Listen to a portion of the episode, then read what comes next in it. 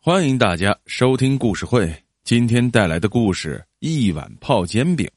石头家里很穷，早早就辍学，跟老少头学木匠。老少头手艺好，脾气却很差，稍不顺心就对徒弟一顿臭骂。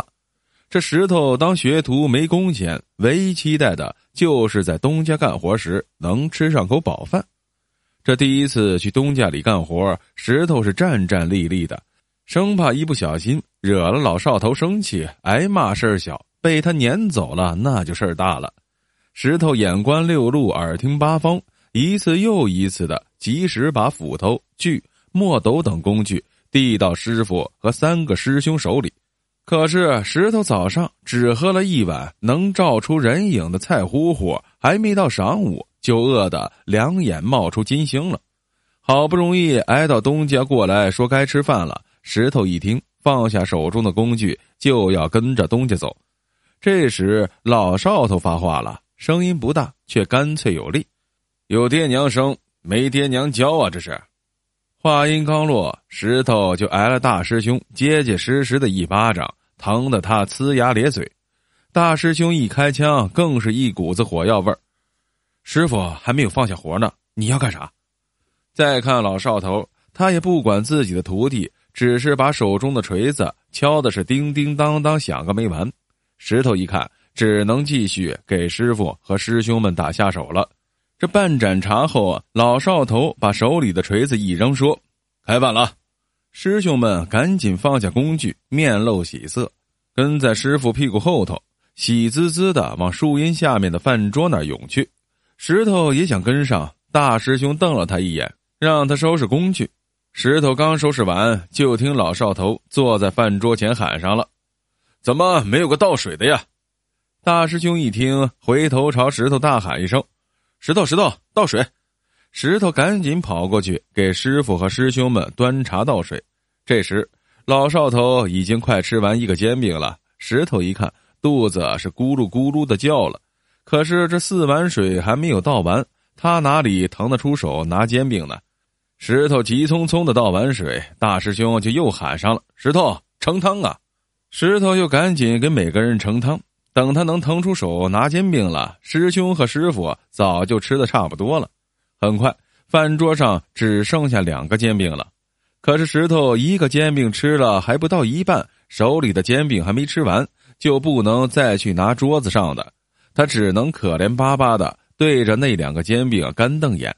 就在这个时候。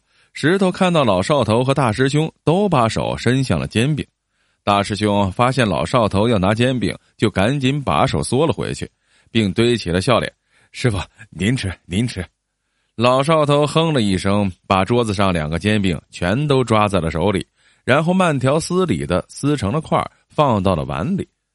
老少头是边撕煎饼边说：“这年纪大了，比不过你们年轻人呐，牙口不好。”得泡着吃，可能是因为拿到了最后两个煎饼，老少头竟然得意的笑了笑。石头虽然一肚子委屈，却只能乖乖的去拿暖水瓶给师傅冲泡煎饼。桌前的暖水瓶没水了，石头只好提个空瓶子去跟东家要水。不一会儿，石头提着满满的一瓶水回来，他边给师傅冲泡煎饼边说：“师傅，刚烧开的水。”等石头冲完水，老少头用筷子夹起一点泡煎饼就往嘴里送。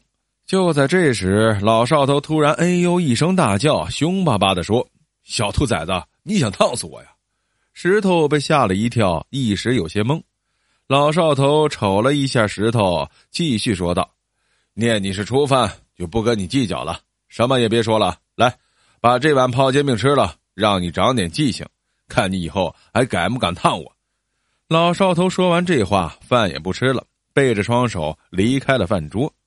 师兄们看着石头，吓得是呆若木鸡，都忍着不敢笑出声。大师兄说：“师傅发话了，吃吧，这个可没一点商量的余地。”石头是含着眼泪，默默的吃掉了那碗让他一辈子都忘不了的泡煎饼。最后，石头的眼泪还是没有忍住，吧嗒吧嗒的掉进了碗里。就在石头边抹眼泪边收拾碗筷时，三师兄过来拍拍他肩膀说：“石头，别哭了，我也是这样过来的。然后不等石头说话，就接着说道：“你呀是第一天来，师傅他老人家心疼你，怕你吃不饱，这是变着法子让你吃口饱饭呢。我刚来的时候也是这样，因为给师傅和师兄端茶倒水，拿这个拿那个，还一口没吃呢，饭就快没了。每当这个时候啊，师傅都会变着法子给我留一口，这是我事后琢磨出来的。”石头听了，擦干眼泪，朝三师兄笑了笑。我知道，接着石头告诉三师兄，他给师傅泡煎饼的水根本就不是什么开水，而是刚才有点冒热气的温水。他刚才去提水没有开水，他就想着用温水混过去，这没想到师傅那碗泡煎饼是专门为他留的。刚才师傅说煎饼烫嘴时，石头就明白了，心里啊感动加自责，所以他刚才是边吃边流泪了。这时，老少头坐在不远处，吧嗒吧嗒的抽起了旱烟，连正眼都不往石头这边瞧。石头从此一心一意伺候师傅，专心致志的跟着师傅和师兄们学木匠手艺，没几年就出师了。他说呀，跟着师傅不但学了手艺，更学会了如何做人，一辈子也忘不了师傅的大恩大德呀。